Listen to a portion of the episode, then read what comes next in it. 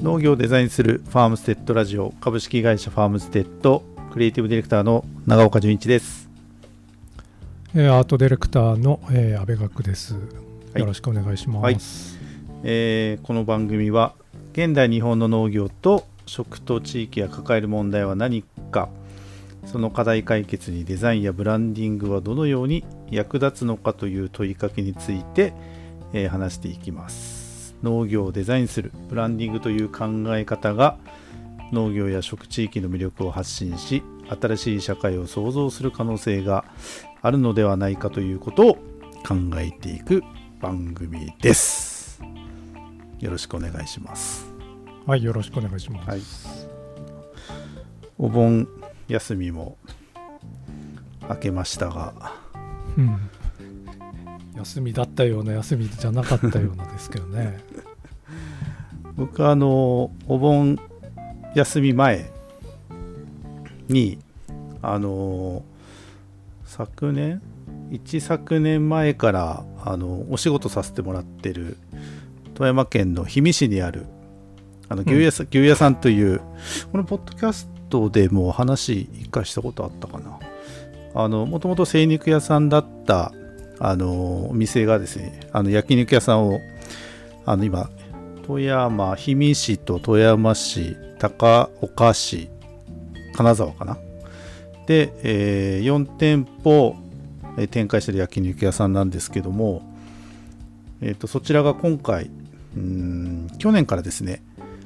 あの牛屋その名も一棟貸しの貸し別荘牛屋ビラという、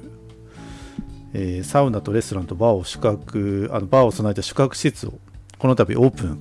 プレオープンですかね。してきたあのしたということでお邪魔してきました。構想1年以上かな。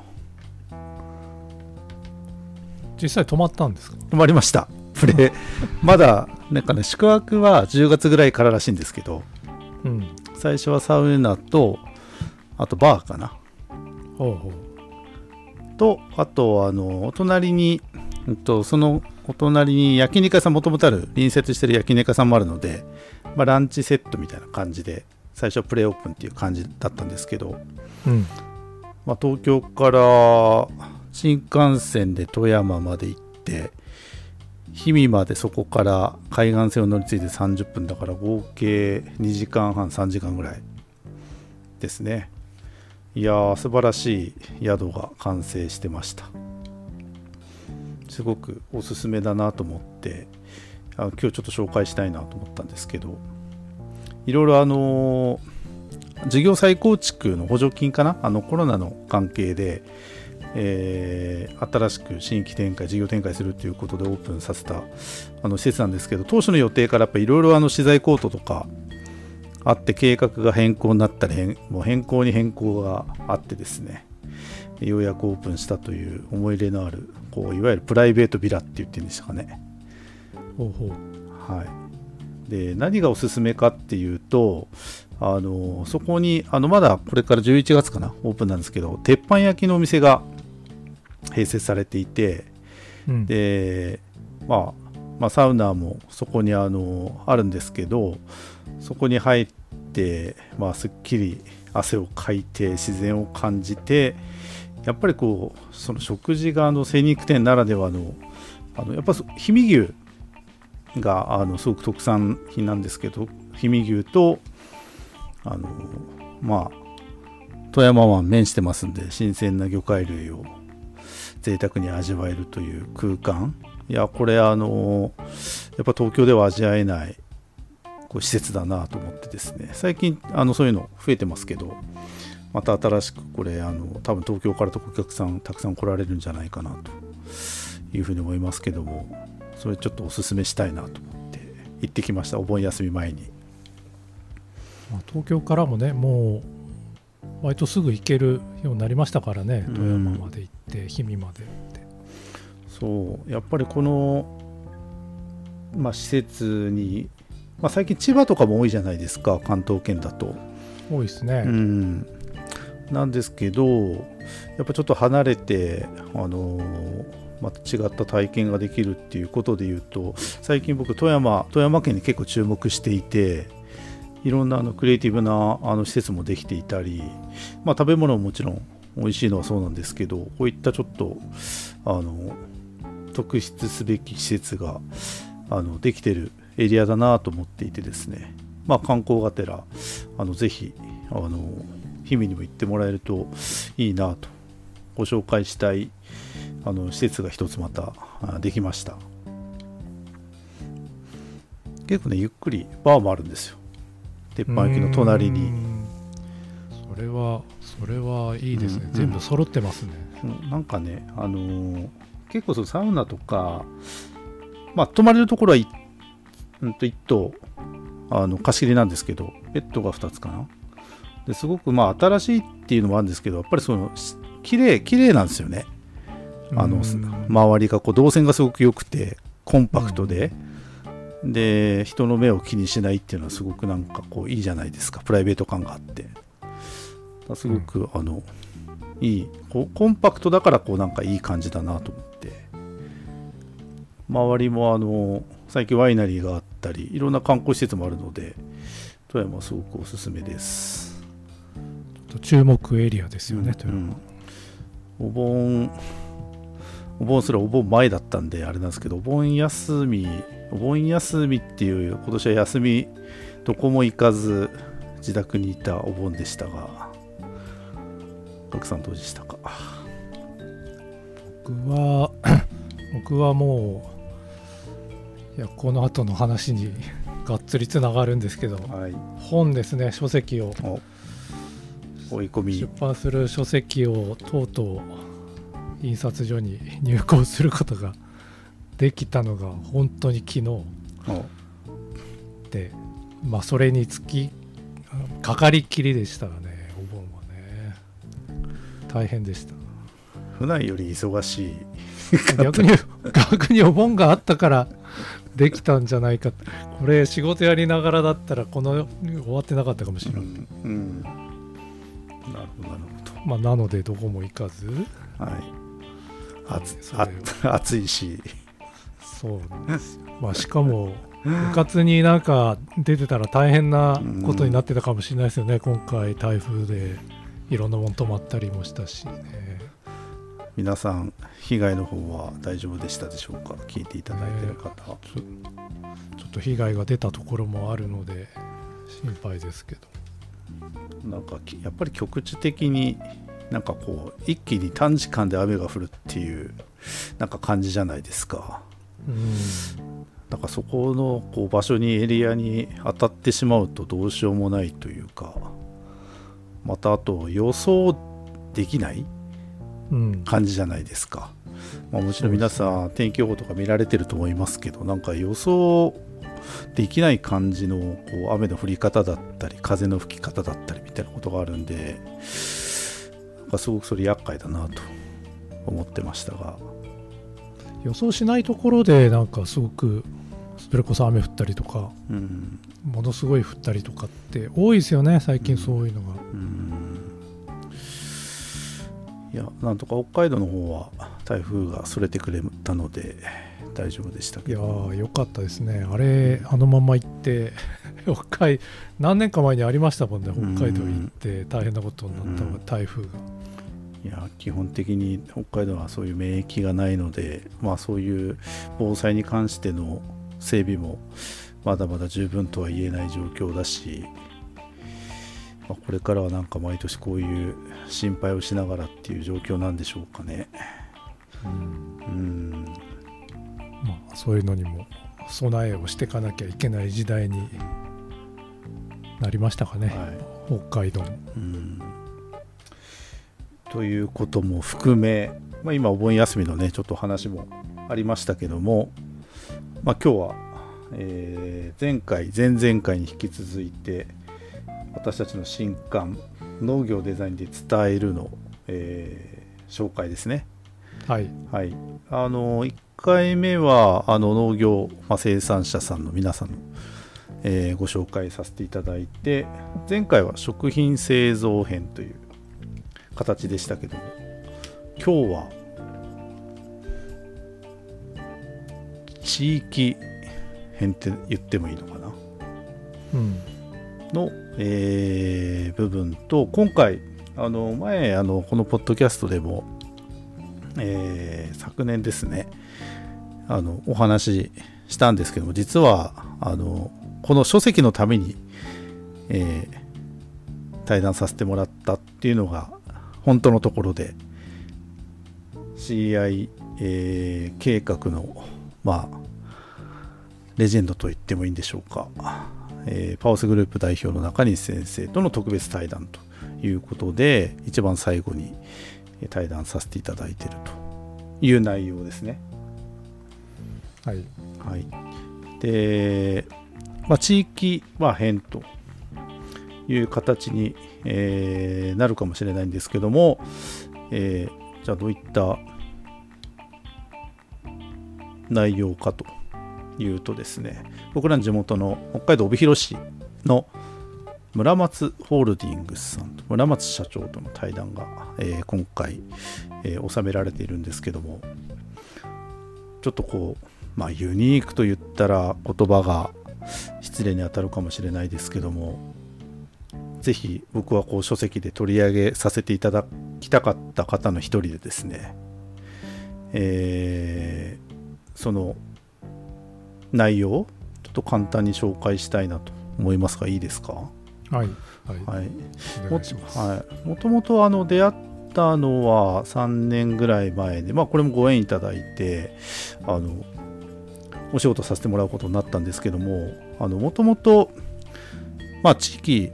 まあ、神奈川、ね、にもあると思いますけどあの日産自動車本社横浜にありますけども、えー日産自動車の、まあ、地域にある、まあ、いわゆるディーラーっていうんでしょうか。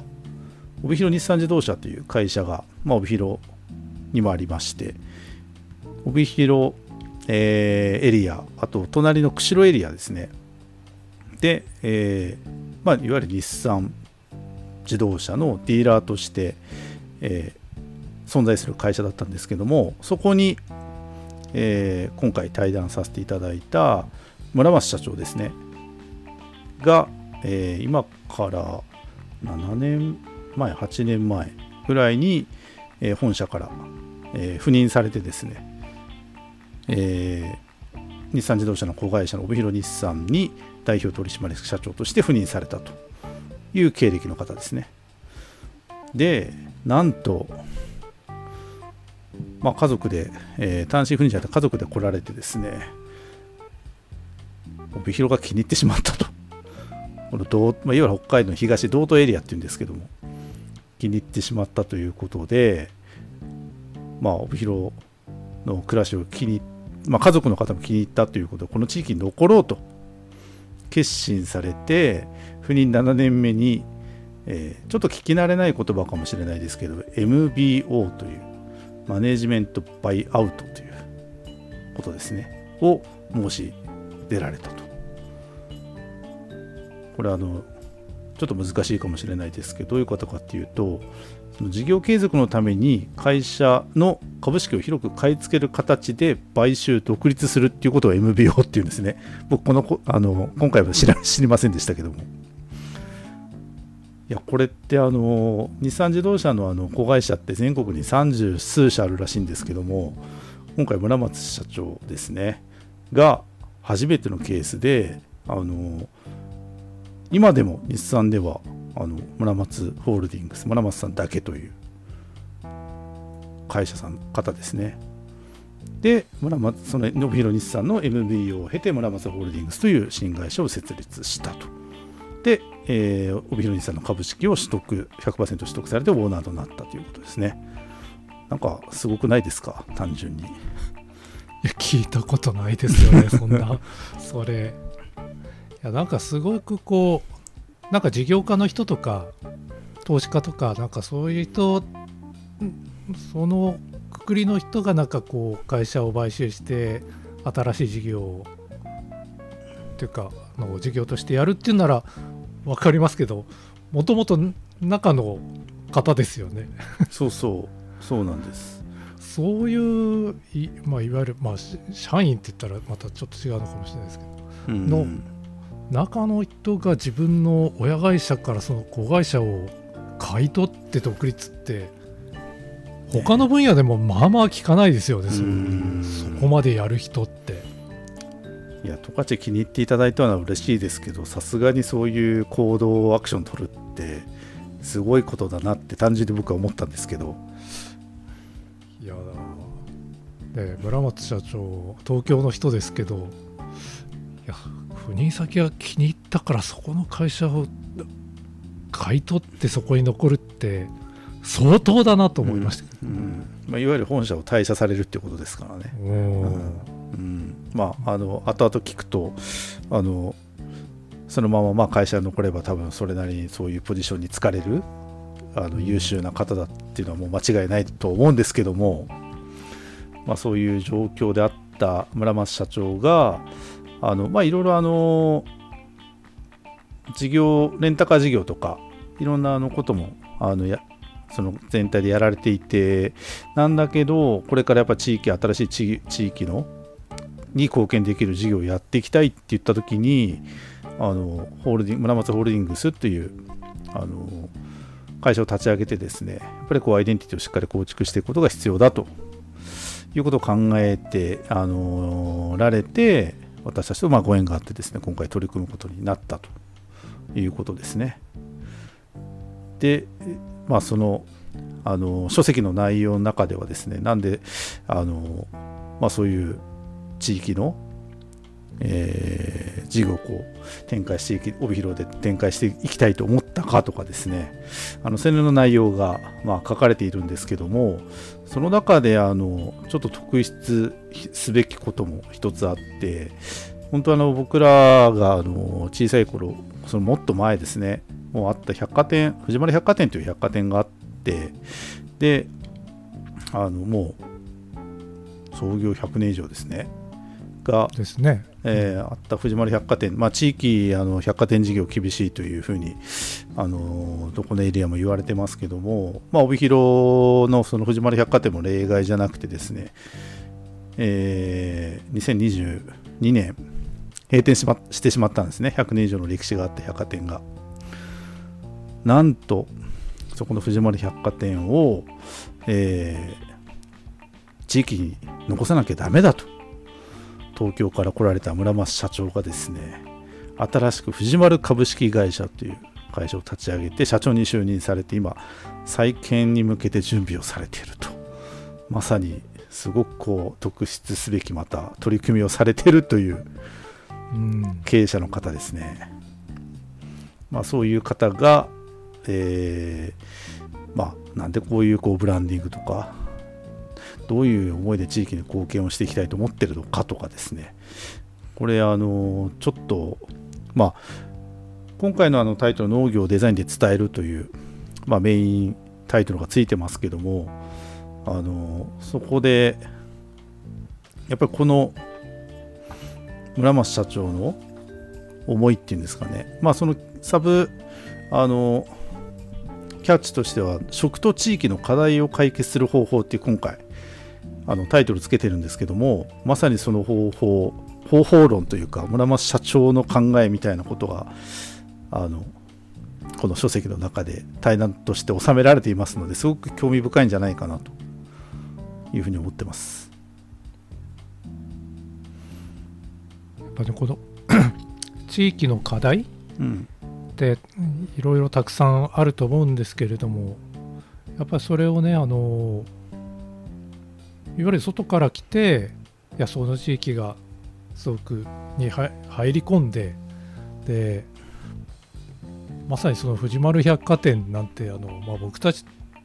とかその地元の人にしてみればもうアイデンティティの一つじゃないですかあの、うん。百デパートがあるうん。誰もが子供の頃からあってもういつまでもあると思っていたものがな今回なくなっちゃったわけで。うん。でもそれ簡単になんかこう、ね、地元の人でもじゃあ再生してみようかってなかなかできないじゃないですか。うん。でそれを勇気を持ってねやっぱそれをやるって言ってくれるうん。っていうその何て言うんですかね。な僕もそこ詳しく聞き、まあ、今回あの取材の時にはまだその話がなかったんで、うん。ね、あの記事の中の中には入ってないんですけどもう一回あの聞く機会があったらねそれ本当聞きたいですようね、ん。その強い思いはどこから来たのかっていう、うん。そのまあ一つの理由が、まあ、原点がどこにあったのかっていうこともあの書籍の中に少し実は今あのホットな話題かもしれないけど今甲子園球児だったんですね村松社長って。実は、まあ、そこの、すごいエピソードがね。うん、思いが収録されていますのであのーね、今回村松ホールディングスのロゴマークコーポレートコピーなど私たちで策定させていただいたんですけどもそういったブランディングの取り組みがどういう意味を持ってるのかっていうことはすごくまた違った地域をこうに対しての貢献っていうあのーテーマからすごくいい対談が収録されていますのでこれまたあのぜひ読んでいただきたい。そうですね。その強い思いがどこから来たかっていうのがうん。書かれてますのでね、うん。ぜひ読んでほしいですね、はいはい、で最後に、えー特別対談ということで、えー CI 戦略、まあ、ブランド戦略のレジェンドと言われているパワースグループ代表の中西先生との特別対談を最後に収められております。はい。これはガクさんが相当思いが強いんじゃないでしょうか。そうですね、ま前前の、えー、と前も喋ったことあると思うんですけど、やっぱり僕、そのずっと、まあ、最初の20代であのこう就職したデザイン事務所時代にあの中西さんと一度会ったことがあるんですけれども、やっぱりそこでいろいろあの事務所でこういろいろやっていた中にやっぱり CI 計画っていうのがあって、うん。で中西先生の事務所とその勤めてた事務所と一緒に仕事をする機会があったりして、うん。ででそこでこういろんなことをあの学んだりしたことを自分が独立した後とかうん。そして今もそうですけれどもまさに今やっているこの農業のデザインっていう分野のやり方みたいな本当に中西先生が企業に対してこの CI っていうことをどう考えてどう実践していくのかっていうそのやり方を本当に学んでうんそれをあのこう農業にの分野に生かしてこういるっていううん。ことなのでいやその本当にまあ原点ですかね、うん。僕たちのね。なんかそういう方にと直接お話しできたっていうのは本当に貴重だなと。うん。まあ、中西先生とはあの僕らご一緒させお仕事ご一緒させてもらってるあの方とあの奥様がつながりがあってそんなつながりあるのかっていうふうにびっくり最初聞いた時はびっくりするようなつながりがだったんですけども、まあ、そういうのご縁で今回対談させていただいてもうあのここで言うのはあのお恥ずかしいぐらいですが NTT とかブリヂストンとかキリンビールあと今回小祝農場ですね中西先生のお仕事ですけどもそのことも少しこう対談の中で書かれていたりとかですね。あのやっぱすごく僕印象的だったのはやっぱりこうストックとしてのデザインなんだと。企業の重要なこれあのコーポレートブランドをちゃんと作ることはストックとしてのデザインで企業の重要な資産なんだと。いうことはすごく僕今でも印象的でですね。なんかあのここのあの中西先生たくさんの著書出されてますけども今回あの対談させていただいた内容が僕らの本当バイブルにあの改めてなったなって僕ら自身がすごくこう改めてまあ身が引き締まるというかまあそういう思いをしたさせていただいたその対談が今回収められてますけども。あの中西先生からですね最後、まあ、これまでさまざまな企業と取り組んできた CI& ブランド戦略の方法論が農業など一次産業の分野においても重要視される時代になったと知り感慨深いですと。デザインという仕事の一種の成熟化と、えー、見ていますというコメントをいただいたりとかですねあのすごくあのデザインの CI 計画 CI 戦略ブランド戦略のなんかこう本質みたいなところが改めて中西先生から、えー、聞かせていただいたそんな対談が、えー、収められていますので、うん、ぜひこれもすごくこう注目して読んでいただきたいなというふうに思っています。これ中西先生は中西先生自身はデザイナーではないんですよね。うん、もちろんデザイナデザインも多分あのできる方なんですけど、うん、デザイナーとして手を動かすんではなくてこういわゆるそこの思想であったり、うん、考え方であったりそういうことをこう新しい概念をどんどん作っていく、うん、だから今回のこの対談の記事にしたものを僕も改めて読んでやっぱりこの言語化するっていうことにがすごくあの優れているというかそこにすごいですよねあの中西ですよ、うんうん、やっぱりデザインして僕なんかデザイナーだからよりそうなんですけど、デザインするとデザインしたものを見てもらえればみたいな感覚があるんだけど、じゃあそれがどういうこう社会的に見てどどの位置にあるのかとかどういうものなのかとかっていうことをちゃんと言語化してくれるんですよね。うん、だからその最後の言葉であの農業の分野においてもこうデザインが重視されるっていうことはデザインっていう仕事の一種の成熟化であると見てると、いやすごくいい言葉だなと思って、うん、もう先生が今までねあの企業のこう、まあ、デザイン。でデザインをの重要視しないとダメだっていうことをもう一貫してもう最初の頃から、うん、もう先生が大学生の頃から言ってることなんですよねそれって。うん。うん、でそれを一貫してずっと言い続けてきてででそれをあのこういくつもの著作にまとめられてでそういう思想その考え方そういうデザイン思想、うん、そういうものを全部作ってきた。多分日本ではほぼ唯一の人ですよねこういう。うん。だからそこが、あのー、いろんな人の指針になってとか企業の、あのー、経営のデザインを活用した経営の本当に元になるというかねその考えの元を作った人なので、うん、多分これは世界にもいないんじゃないかなと思うんですよねこのタイプのこういうことをちゃんと言えてる人っていう。うん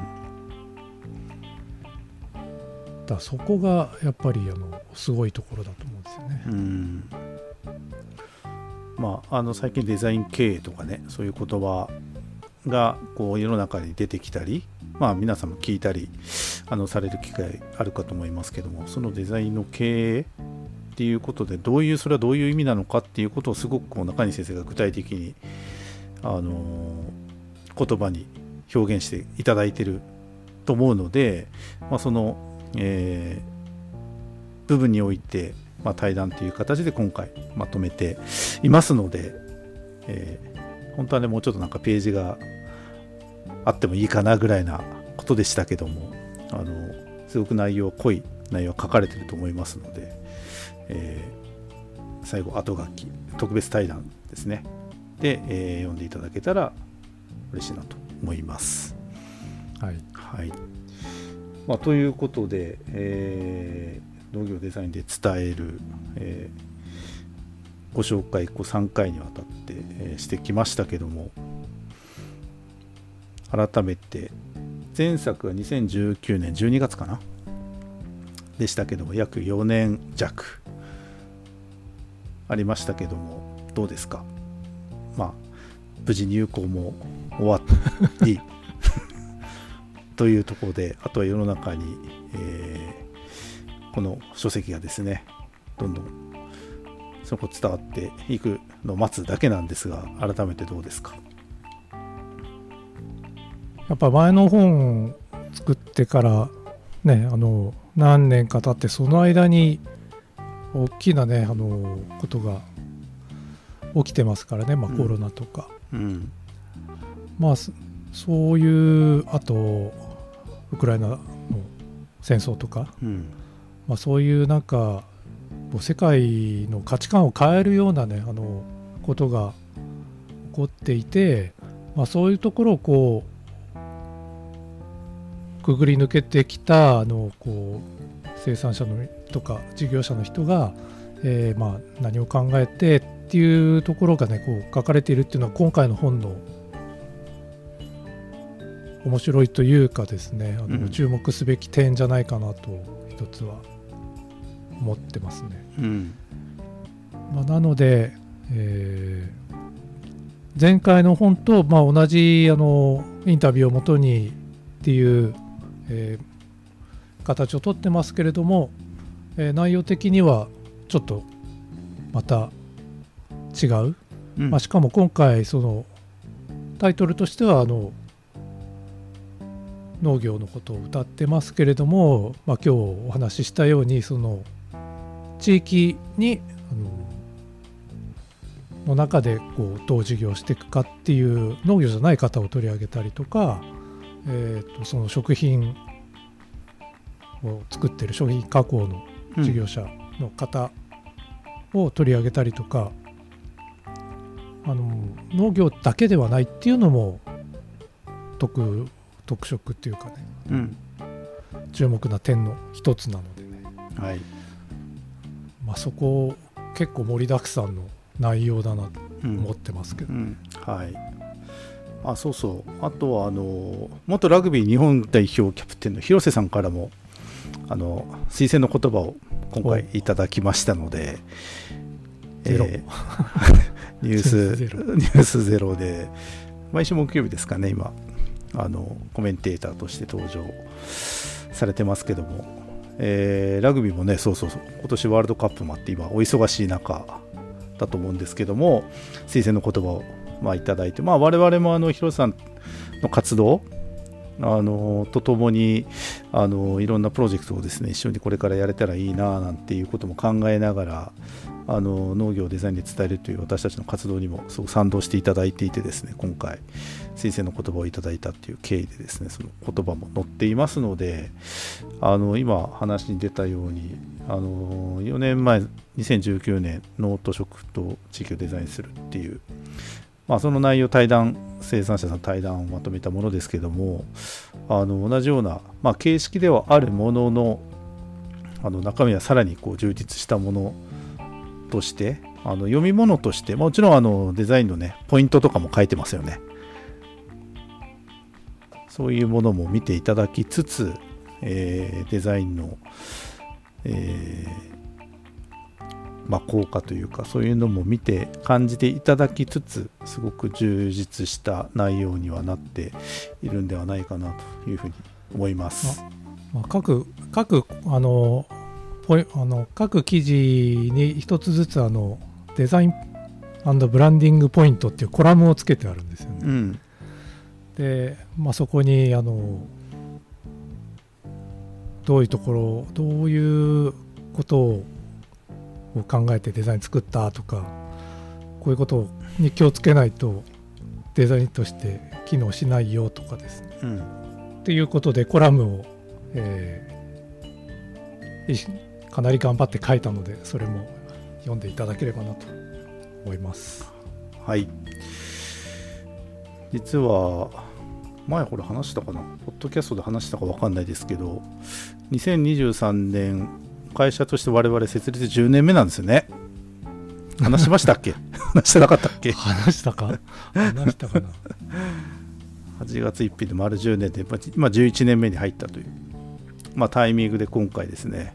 えー世に出すことに、えーなりました。まあいろいろあの僕らのねあの思い返してみ、えー見たらどういうことだどういうことで始めたのかとかっていうことも、えーちょっと書いてますのでそれも読んでいただけたら、えー少し嬉しいかなと思います発売日決まったんですよね。はいはい。えーっとね、正式、正式というか発売日9月15日、金曜日です。で、えーその前に、えーっと、Amazon ないや、あの、ファームステッドのあのウェブサイトにですね、えー、オンラインのショップがあります。書籍が購入できるサイトがあるんですけども、あの近日中に予約販売スタートしますので、えー、っと、私たちの SNS 等でご案内しますので、9月15日正式発売なんですけども、事前に予約も、えー、受け付けますので、えー、ぜひ、ちょっと SNS の情報もキャッチしていただけるといいんではないかなと思います。楽天ブックスでも買えるんですよね。買えます。買えるようになります。ちょっと予約できるのかな？わかんないですけど。はい。で、先行販売、実はする予定でいますが、その情報は次回のポッドキャストでお知らせ そうなんだしたいなと思いますので、また次回聞いてください。はい、発売日は、はい、えー、オフィシャル発売日は8月あ9月の15日と、はい、なります。はい。じゃあお楽しみに皆さん。はい。ということで、えー、書籍のご案内。また次回ぜひ聞いてください。はいありがとうございます。